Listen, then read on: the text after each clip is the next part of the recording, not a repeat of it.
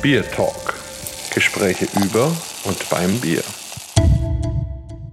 Ja, hallo zusammen. Wir begrüßen euch ganz herzlich zu unserem Bier Talk Nummer 4.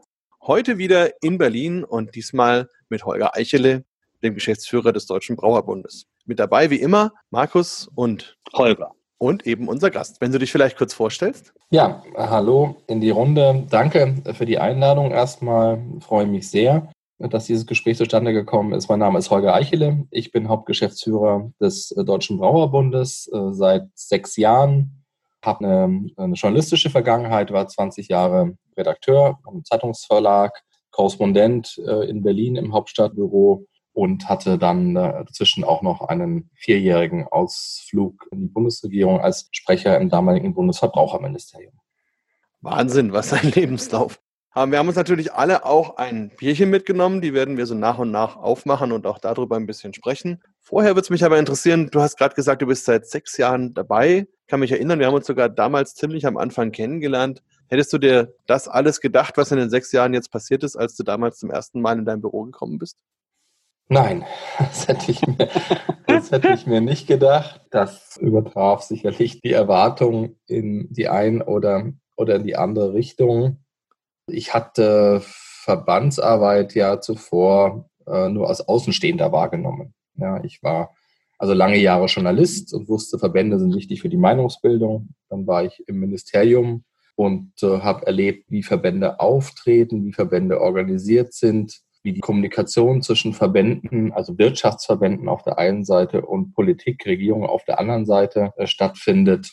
Aber äh, Verbandsarbeit ist das eine, das andere ist unser Produkt. Und die Emotionalität von Bier, gerade in Deutschland, die habe ich sicherlich äh, unterschätzt, als ich in den Brauerbund eingetreten bin, dass ich äh, hier ein Produkt vertrete, das sehr emotional ist, bei dem jeder mitredet und auch jeder mitreden kann und mitreden soll. Und das, egal was es zu berichten gibt, immer auf der ersten Seite der Bildzeitung steht. Ja. Also sehr prominentes, emotionales, weltweit bekanntes Produkt. Und das ist, das ist wirklich eine Herausforderung in die eine Richtung, positive Richtung wie die negative Richtung natürlich ganz viel Positives mit Bier als Nationalgetränk verbunden. Die Braukultur, das Wissen, das dahinter steht, das Handwerk, die Vielfalt, die Rohstoffe wie Hopfen und Malz, das Reinheitsgebot, das sich damit verbindet. Aber natürlich bietet es auch eine Angriffsfläche oder lädt NGOs ein, Stichwort Münchner Umweltinstitut, wenn ein Thema hochgezogen werden soll und wenn es emotional hochgezogen werden soll, dann bedient man sich des Biers als Vehikel oder missbraucht Bier auch um Themen in die Schlagzeilen zu bringen. Man erinnert sich auch an den komischen Professor mit seiner Mikroplastikkampagne, der, wie wir später herausgefunden hat, die Fäden seines eigenen Hemdes, äh, seinen eigenen Hemdes äh, in unserem Bier gefunden hat. Also das ist dann die andere Seite der Medaille und das ist eine Herausforderung für Verband, damit umzugehen. Ja, und da ist dann eigentlich auch die Kernkompetenz des Journalisten gefordert. Ne? Ja, Journalismus ist das, das, das, das eine, das journalistische Handwerk ist das eine. Ich bin aber auch dankbar, muss ich sagen, für die Jahre im Ministerium, weil ich da äh, gelernt habe, wie wichtig auch interne Kommunikation ist. Als Journalist kommunizierst du immer nur extern, ja, du publizierst in deinen Medien und gerade die Berliner Journalie ist weit, weit weg von den Entscheidungsträgern, auch wenn sie immer den Eindruck erweckt, nahe dran zu sein, aber dass Gerhard Schröder mich mal für einen kritischen Kommentar äh, angerufen und gerügt hätte, ist mir jetzt nicht in Erinnerung. Kann man schalten und walten. Interne Kommunikation, also jetzt im Ministerium war es so, das Parlament einzubinden, die Abgeordneten einzubinden, die Verbände einzubinden, die Bundesländer einzubinden. Das ist eine Herausforderung. Genauso wichtig ist es für einen Verband, die Mitglieder einzubinden auf einer Landesebene, auf der Bundesebene, auf der europäischen Ebene. Behörden einzubinden. Also die interne Kommunikation ist eine große Herausforderung für alle Verbände, da transparent zu sein, aktuell zu sein, relevant zu sein, gerade in der Krise. Gerade jetzt sehen wir, wie ungeheuer wichtig Kommunikation ist, weil der, der Bedarf an Wissen ist, äh, ist immens. Wobei ich so ein bisschen den Eindruck habe, dass Wissen schon vorhanden ist, aber die Akzeptanz des Wissens bei vielen nicht. Aber bevor wir zu sehr in die Theorie abschweifen, ich habe es heute gar nicht so leicht mit zwei Holgers, aber vielleicht frage ich mal meinen äh, normalen Holger sozusagen, was er denn für ein Bier mitgebracht hat. Vielleicht wollen wir mit dir dieses Mal starten. Also ich habe mir lange, eigentlich sehr, wirklich sehr lange überlegt, was suche ich mir für ein Bier aus, wenn der Holger jetzt da ist und Deutscher Brauerbund und so. Also da hat man ja dann doch ein bisschen Respekt. Und ja, und dann habe ich so überlegt, was mich also welche Brauereien mich nachhaltig beeindrucken und das auch schon seit langer Zeit. Dann habe ich auch gedacht, ach, irgendwie muss es auch was aus dem Süden sein, weil ich bin ja hier in München zu Hause und habe mich dann für ein bayerisches Bier entschieden und zwar für ein Meckerzer. Und das hat mehrere Gründe. Also erstens schmeckt es mir wahnsinnig gut. Das ist ein Hefeweizen alkoholfrei, also Meckerzer Hefeweizen alkoholfrei. Ich finde die Brauerei insgesamt sehr bemerkenswert. Insbesondere den Michael Weiß als Brauereiinhaber, der beeindruckt mich auch stark als Person. Und deshalb habe ich mich dafür entschieden. Ich schütte das jetzt mal ein und versuche wie immer Durst zu produzieren. Also, Achtung.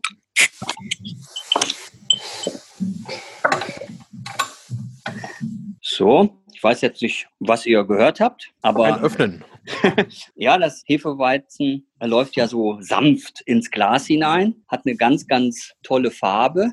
Also, das ist so richtig so eine Anmutung schon fast von Kupfer, so ein bisschen. Und wenn man jetzt so reinriecht, so ganz klassisch, natürlich ist eine Bananennote da, aber auch so eine leichte Melonennote. Also sehr schön. Ich würde es auch ganz gern mal probieren, ja, einen Moment. Solange können wir ja den anderen Holger mal kurz fragen. Du bist ja eigentlich kein Berliner, sondern du bist ja tatsächlich echter Bayer, ne? Ja, ich bin in Starnberg geboren. Meine Eltern stammen auch aus, aus Bayern, bin am Ostufer des Starnberger Sees aufgewachsen, dann in ein humanistisches Gymnasium gegangen. Dort äh, wurde einem, wurden einem dann noch die Reste des bayerischen Dialektes ausgetrieben, brutalst möglich.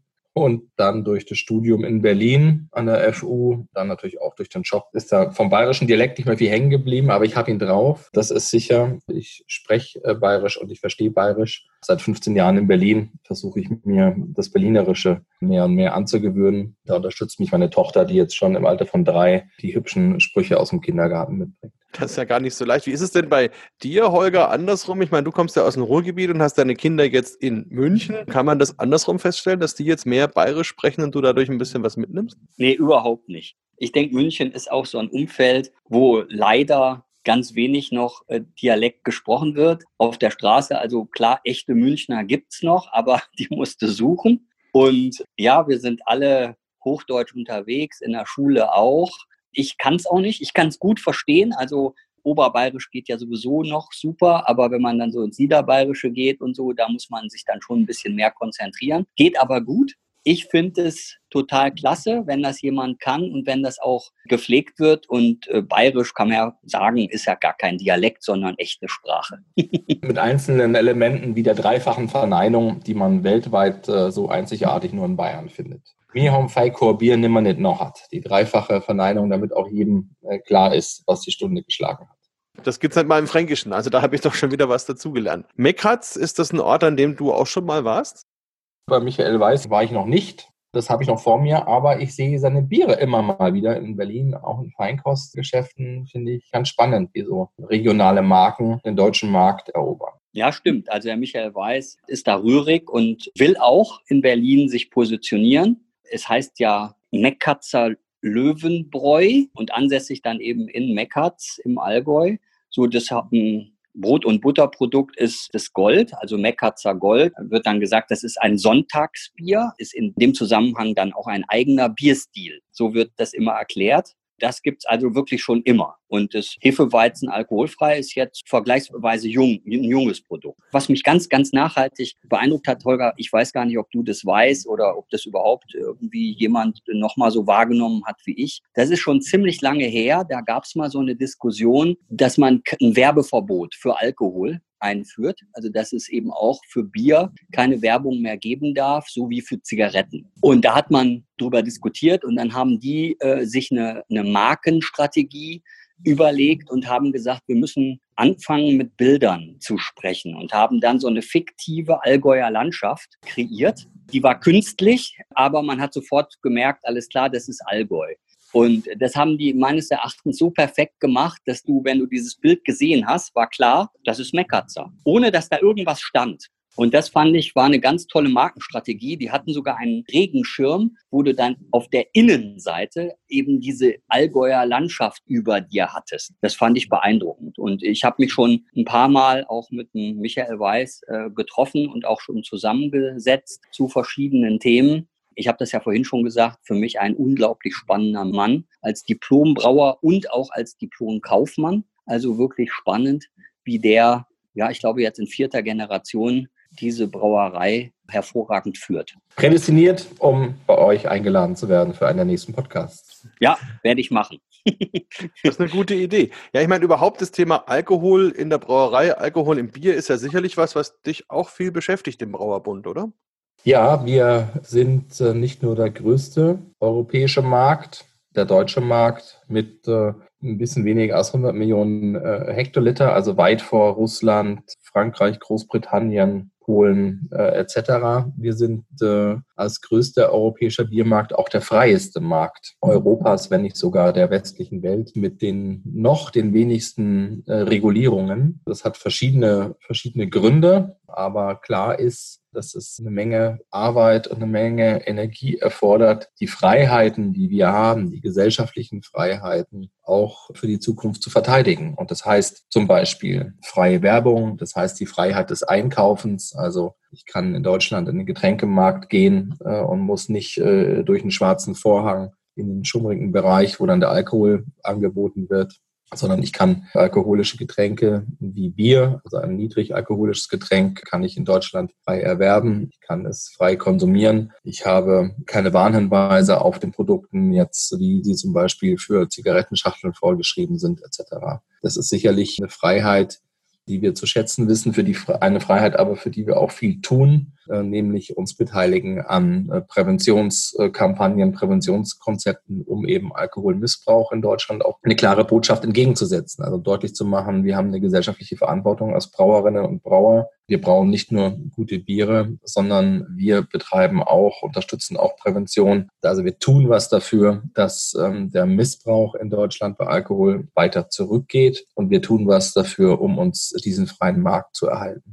Ja, du trinkt der Holger ja ein alkoholfreies Bier. Da erlebe ich ja oft, dass ich bin ein großer Freund und Verfechter des alkoholfreien Bieres, aber ich erlebe oft, gerade hier bei uns in Franken, dass viele Brauereien und auch vor allem Brauer selber so ein alkoholfreies Bier gar nicht als Bier sehen oder als Getränk sehen oder eher wirklich das gar nicht in ihrer Welt äh, sehen würden und es eher gar nicht gut finden, dass es sowas gibt. Erlebst du das auch? Also, dass aus den Brauereien, aus den Mitgliedern da auch Stimmen kommen, die da eher skeptisch sind? Oder ist das mittlerweile schon überall angekommen mit dem Thema alkoholfrei? Markus, wenn du einverstanden bist und Holger, wenn du einverstanden bist, ich würde es mal öffnen, weil ich ertrage es nicht länger, diese kühle Flasche anzuschauen und warm werden zu lassen. Ich schenke mir jetzt einen Warsteiner alkoholfrei Herb ein. Äh, ein Kühlschrank. Kühlschrank ist äh, etwas spärlich ausgestattet mit Bier. Was weiß ich nicht, ob das jetzt mit Corona zu tun hat.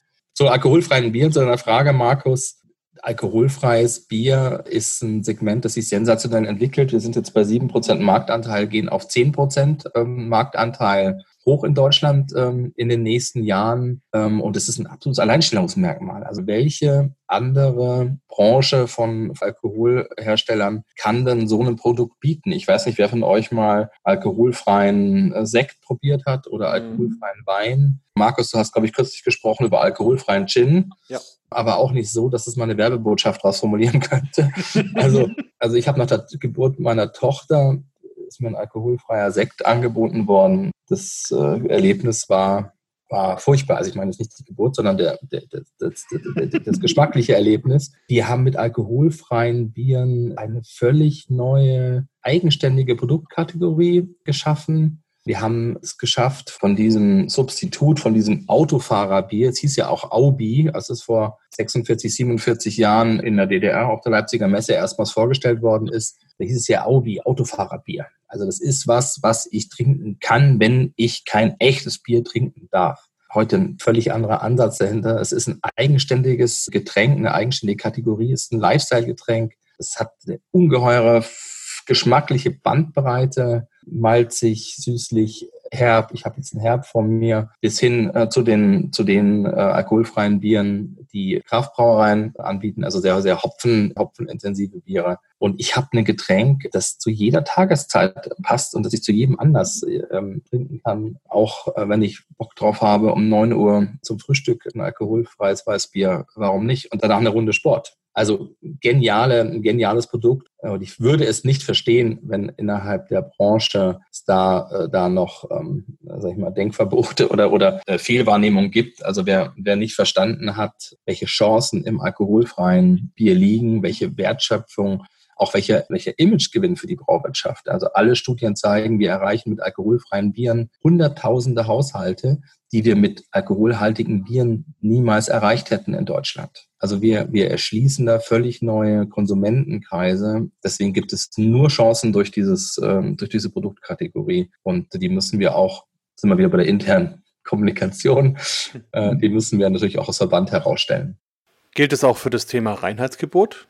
Ich hatte äh, ein echtes Aha-Erlebnis äh, in den ersten Monaten meiner Tätigkeit für den Brauerbund, als ich zu den Kollegen, ähm, achso, ich wollte es ja nicht so detailliert sagen, als ich in ein benachbartes europäisches Land gefahren bin, zu den Kollegen dort und habe einen Brauer von uns aus dem Verband mitgenommen, der Ahnung hat. Ich bin ja kein gelernter Brauer, wie gesagt. Und äh, wir haben dann eine Brauereiführung gemacht, eine große, stolze Brauerei mit einer langen Geschichte und ähm, haben uns äh, dann nochmal einzelne Schritte erklären lassen. Und ich habe dann auch sehr äh, kindlich naiv nachgefragt, was, was, was sind denn da für Säcke auf der Palette? Ja, das ist unser Entschaumungsmittel, damit wir den Schaum rausbekommen, bevor wir das Bier lagern. Warum müsst ihr den Schaum rausbekommen? Dann, sonst erreichen wir nicht 100 Prozent der Lagerkapazität im Tank. Ach so, und wie kommt der Schaum wieder rein? Dafür nehmen wir das Granulat da hinten. Äh, da hat er den Nachteil, sagte der Brauer, dass dann die Farbe kippt. Aber mit, mit der Farbe kann man ja auch nachsteuern. Ähm, das, diese Episode hat mir vor Augen geführt, welche Errungenschaft wir haben mit dem Reinheitsgebot,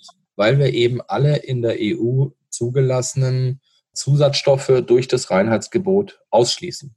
Also der, dieser Griff in diese technische äh, Trickkiste ist nach Reinheitsgebot nicht zulässig. Ich will nicht sagen, dass es irgendwas Unlauteres oder Gesundheitsgefährdendes wäre, was sich hinter den ganzen E-Nummern, die fürs Brauen in Europa zugelassen sind, verbirgt. Mitnichten.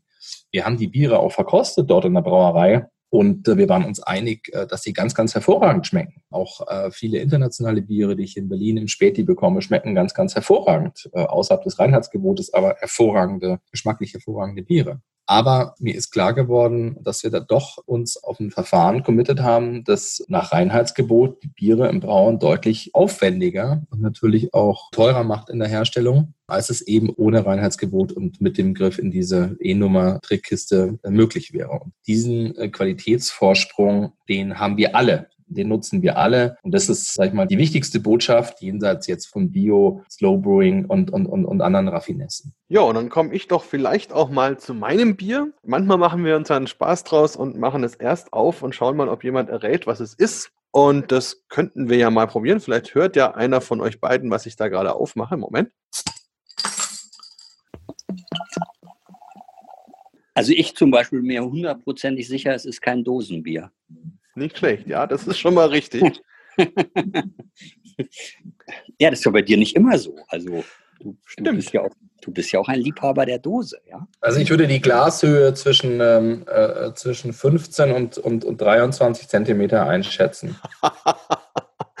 Perfekt. Doch, da kommen wir ungefähr hin. Ich habe zwar kein Metermaß da, aber ich würde auch sagen, die Glashöhe stimmt. Das ist ein klassisches Teku-Glas, was ich gerade verwende. Und ich muss sagen, ähm, ich habe schon erwartet, dass ihr beide ein alkoholfreies Bier nehmt. Und da habe ich mich heute mal dafür entschieden, das vielleicht ein bisschen auszugleichen und habe mich für ein regionales Bier entschieden, nämlich einen dunklen Weizenbock, der von der Maßbräu kommt und deren Etikett so ein bisschen im Gegensatz zu dem steht, was ich auch gerade gesagt habe, denn da steht einfach nur weißer Bock, mehr Alkohol. Also insofern da eine klare Ansage in die Richtung. Ist ein ganz äh, tolles Bier und eben ein Weizenbock, der dunkel ist und ganz hervorragend von diesen fruchtigen, bananig frischen Aromen lebt, aber eben auch Röstaromen, Malzaromen, ein bisschen was Schokoladiges hat und einfach so ein, so ein wunderschönes äh, Allround-Bier, was man auch super zum Beispiel mit Schokolade oder mit Marzipan kombinieren kann. Also ein feines Bier. Weiß nicht, habt ihr das schon mal getrunken? Ich kenne es, weil, naja, also ich habe ja schon auch ein Maßbräu ich glaube, bei der, bei der ersten Folge, ne, habe ich ja ein AU mir ausgewählt und Mars ist, also da ist eigentlich jedes Produkt, finde ich da genial. Ne? Also das ist so richtig schöne oberfränkische Bierkultur, wie sie leibt und lebt und auch ein Beispiel ist für all das, was der Holger heute schon auch über das Tolle am, am Brauereiwesen in Deutschland alles schon gesagt hat. Also das, das findet sich da alles wieder. Doch, also wirklich eine faszinierende Brauerei, die auch schon viele hundert Jahre alt ist, den einzigen Steh-Stammtisch hat in der Welt. Das ist auch ganz spannend. Also man hat da im Durchgang von der Brauerei so ein Schränkchen stehen und mit lauter Fächern, mit Schlössern dran. Und äh, es gibt einen Stammtisch, eine feste Gruppe, wo jeder einen Krug in einem dieser Fächer hat. Und wenn er kommt, kann er eben seinen Krug rausholen, sich einschenken lassen und dann stehen die da im Durchgang von der Brauerei und haben dann praktisch ihren Stammtisch jeden Tag. Ähm, man kann da auch nicht einfach mitmachen, sondern muss da wirklich abwarten, bis, bis man aufgenommen wird. Also eine ganz spannende Geschichte, wo auch noch sehr viel Biertradition dahinter steckt. Ähm, ist vielleicht auch ein Thema Tradition. Wenn du, Holger, aus Bayern vom Starnberger See kommst, dann bist du ja doch sicherlich mit viel Biertradition aufgewachsen. Erlebst du denn da in Restdeutschland Gegensätze oder Ressentiments oder eher Begeisterung oder wie ist es vielleicht auch im Ausland? Ich erlebe, äh, dass jede Region und auch jedes Bundesland, aber auch die Regionen in den Bundesländern pflegt die eigenen Traditionen. Und das ist ja das Schöne, das Besondere auch in unserem Land. Die Bierstile, die auch sehr emotional vertreten und verteidigt werden. Ja, ich sage jetzt nochmal Düsseldorf und Köln. Das ist schon sehr, sehr interessant zu sehen, ja, wie Bier Teil der Kulturgeschichte ist, äh, wenn man die Schützenfeste ansieht, ja, die Frühlingsfeste, das Oktoberfest, auch die kirchlichen Feste. Wenn man dann noch, also wem sage ich es, Markus, du als Autor ja, und auch Historiker bist ja da tief vorgedrungen. Die Geschichte der Klöster, die das Brauen ja in Deutschland erstmals in einem größeren Maßstab hat möglich werden lassen. Das ist schon großartig in der Geschichte. Und also egal, wohin ich komme, und da schließe ich jetzt auch mal die politische politische Ebene ein, die ja, die ja im Zentrum unserer Arbeit steht, also den Bundestag, aber auch egal, wohin ich ins Land komme, die Wertschätzung für Bier und Brauereien ist in Deutschland immens hoch. Das ist nicht das Verdienst des Verbandes, das ist das Verdienst der Brauerinnen und Brauer das Verdienst der Brauereien, die genau dieses Image geschaffen haben über viele Jahrhunderte und Jahrzehnte. Und wir haben vor einem Jahr eine europaweite Umfrage zu ähm, Bier, Wein und Spirituosen gehabt äh, von unserem europäischen Dachverband, der diese kulturelle Wertschätzung zum Ausdruck gebracht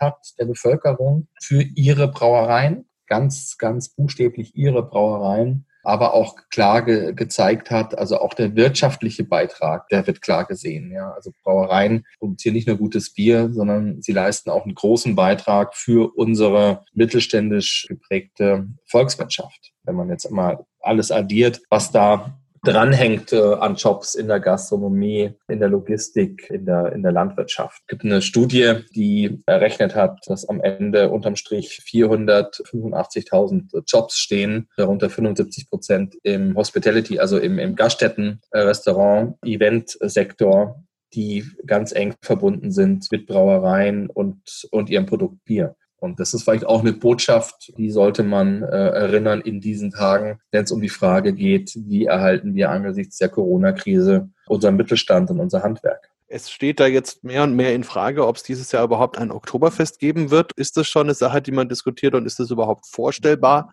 Was könnte das für Auswirkungen haben, wenn so ein Fest nicht stattfindet? Das ist erstmal noch weit weg, ein Stück weit wahrscheinlich auch nicht richtig vorstellbar. Das wäre auch für die Stadt und für die Region wäre das also ein Nightmare, also auch volkswirtschaftlich muss man das einfach auch bewerten. Und also da kann man jetzt überhaupt nicht sagen, was da am 19. September eröffnet wird oder nicht. Also ich hoffe schon, dass wir dann wieder ein normales gesellschaftliches Leben erleben. Das hoffe ich sehr womit wir unsere Tage, teilweise auch die Nächte verbringen, äh, Markus, ist die Beratung von, von Brauereien in dieser schwierigen Situation. Die Lage ist verheerend und die Lage ist dramatisch. Man kann das nicht anders beschreiben. Ich spitze da auch nicht zu oder ich betreibe da auch nicht. Wenn man sieht, dass das Gastrogeschäft ja komplett weggefallen ist, das Geschäft mit Events, also Schützenfeste, Frühlingsfeste, ja, die Bundesliga steht still, die EM äh, ist abgesagt und, und verschoben worden. Wir haben Brauereien, die haben einen Gastroanteil von 80 oder 90 Prozent wenn das wegbricht, das kann durch nichts aufgefangen werden. Das Handelsgeschäft ist rückläufig. Die zum Teil sehr positiven Meldungen, die ich zu Beginn gesehen habe, die habe ich immer nicht ganz geglaubt. Und es, es war, glaube ich, auch, auch richtig, da misstrauisch zu sein. Also es gibt eine Kaufzurückhaltung bei Bier. Die Verbraucher konzentrieren sich jetzt auf andere Artikel und leider auch noch zu häufig auf Toilettenpapier. Aber mhm. zu sagen, jetzt, wir hätten jetzt eine Situation, wie sie aus Spanien gemeldet werden, dass die Verbraucher jetzt in die Supermärkte rennen und die Getränkemärkte und Bier bunkern würden für die Tage und Wochenende und Abende, die sie zu Hause verbringen müssen, das ist mitnichten so. Also der Handel geht nach unten. Gastronomie ist komplett abgestürzt auf Null. Das Eventgeschäft ist weg und die wichtigsten Länder für den Export aus deutscher Sicht, China und Italien, sind ausgerechnet die Länder, die von der, von dieser schrecklichen Pandemie am meisten betroffen sind. Also die Lage für die Brauwirtschaft ist äh, unterm Strich wirklich, äh, wirklich verheerend und wir haben auch diese Woche nochmal eine Initiative, um zu versuchen, das der Bundesregierung klarzumachen. Die Stundung von Steuern ist ein wichtiges Signal, ein wichtiger Schritt. Kredite über die KfW auch ein wichtiger Schritt, so sie dann überhaupt von der Hausbank ermöglicht werden. Wir haben nur speziell in der Gastronomie und auch im Brauereigeschäft das Problem, es wird niemals einen Nachholeffekt geben. Ein Autokauf kann verschoben werden, der neue Staubsauger oder der Geschirrspüler kann verschoben werden. Aber was am Woche, an diesem Wochenende, an diesem sonnigen Wochenende in der Gastronomie eben nicht bestellt wurde, vom Schnitzel über das Vanilleeis bis zum Bier, äh, das wird niemals nachgeholt werden. Und deswegen sind Kredite da allenfalls nur so sehr bedingt eine Lösung. Da müssen wir gerade für die Brauereien und für die Gastronomiebetriebe, die eben eine sehr, sehr dünne Kapitaldecke haben, da müssen wir über ganz direkte und sehr schnelle Staatshilfen, über Zuschüsse sprechen. Wenn wir das nicht tun, dann wachen wir nach dieser Krise auf in einer völlig veränderten Landschaft. Und dann will ich mir nicht vorstellen, wie unsere Innenstädte aussehen und unsere Dörfer, in denen dann eben diese Gastronomie fehlt. Wahre, aber auch sehr traurige Worte, die aber völlig berechtigt sind, sehe ich auch so. Gibt es denn trotzdem irgendeine Art Lichtblick im Moment, wo du sagen kannst, was man vielleicht jemanden, gerade einem Brauer vielleicht, der gerade sehr verzweifelt ist, ein bisschen mit auf den Weg geben kann? Oder ist das momentan einfach kaum möglich? wir versuchen schon auch Erwartungsmanagement zu betreiben, das seriös ist. Also äh, es kam jetzt gerade vor ein paar Minuten die Einmeldung rein, dass Österreich wieder öffnen möchte, aber auch schrittweise. Und in Österreich ist es so, wie wir es für Deutschland auch erwarten, die Restaurants und die Gaststätten stehen bei der Öffnung am Schluss. Also erst kommt der Handel dran, der Einzelhandel, die Kaufhäuser unter bestimmten Regularien, Bedingungen, Abstand, Hygiene etc. Aber äh, Gaststätten und Events werden sicherlich auch in Deutschland am Ende der Strecke erst wieder aufgemacht. Will ich auch gar nicht in Frage stellen von hier aus. Wir wissen, welche Ereignisse dazu geführt haben, dass die Ausbreitung sich dramatisch beschleunigt hat im Februar, im März. Es waren eben Festivitäten jetzt wie in Ischgl oder es war das Fußballstadion von Mailand etc. Deswegen ist es richtig, dass man da sehr sorgfältig ist und das genau abwägt. Das muss die Politik entscheiden und ich traue das der Bundesregierung zu, dass sie das weiterhin auch gut entscheidet. Aber wir müssen darauf aufmerksam machen, dass es mit jedem Tag kritischer wird für die Gastronomie, aber auch für einzelne Brauereien und dass denen geholfen werden muss. Sonst haben wir hunderte Jahre Geschichte. Und ich schaue da gerade auf unsere Familienbetriebe. Die Wernecker Brauerei ist ja ein dramatisches Beispiel, 400 Jahre alt. Ersten Weltkrieg, Zweiten Weltkrieg überlebt Corona aber jetzt nicht. Ja, wenn wir da nicht rasch handeln, dann sterben uns auch gerade diese Familienbetriebe weg. Und das ist wirklich die Verantwortung der Politik, da dann auch unkonventionell ranzugehen. Es ist ein Teil unseres kulturellen Lebens, es ist ein Teil unserer gesellschaftlichen Geschichte in Deutschland, was da im Moment zu, zu kollabieren droht. Und diese Betriebe, diese Gaststätten, die Brauereien mit ihrer jahrhundertenalten Geschichte, die kommen nie wieder. Das sind so furchtbare Schlussworte. Also das geht ja gar nicht. Da müssen wir ja nochmal die Kurve kratzen. Natürlich gibt es auch eine Zeit nach der Krise. Natürlich wird wieder gefeiert und miteinander angestoßen und gegrillt etc. Ich denke, denke mir, dass viele Menschen auch Geselligkeit, Gemeinschaft, das ist ja das, wovon Bier und Braukultur auch lebt, dass viele Menschen Geselligkeit und Gemeinschaft auch ganz anders wertschätzen werden, wenn diese Krise äh, vorbei ist. Und vielleicht schafft diese Krise auch äh, eine Verbesserung unseres gesellschaftlichen Zusammenhalts. Also das sind schon positive Dinge, aber die Erschütterungen und die Bremsspuren und die Zerstörungen wirtschaftlicher Art wird man in jeder Branche noch viele, viele Jahre und Jahrzehnte später ablesen können. Und da ist leider die Brauwirtschaft und die Gastronomie eben keine Ausnahme. Bei allen Versuchen eines positiven Ausblicks, die ich so geben kann. Ich glaube einfach, dass die Leute schon jetzt merken, was ist wirklich wichtig und was vermissen sie sehr. Und das ist einfach der Mitmensch, das gesellschaftliche Miteinander. Ich sage ja immer, warum bin ich so, also immer auf die Frage, warum bin ich so begeistert vom Produkt und warum fasziniert mich das Thema Bier so, dann sage ich ja immer, ja, das ist einfach, unkompliziert, ist bodenständig und ist das beste Mittel zu get together. Das ist für mich Bier wenn das allen so nochmal richtig deutlich wird, was, also dass sie das richtig vermissen gerade auch, dann glaube ich, ist es auch eine eine Errungenschaft, die man so auf, auf eine andere Weise gar nicht so sehr ins Bewusstsein hätte rücken können. Das ist vielleicht jetzt so ein bisschen mit die Kurve gekratzt.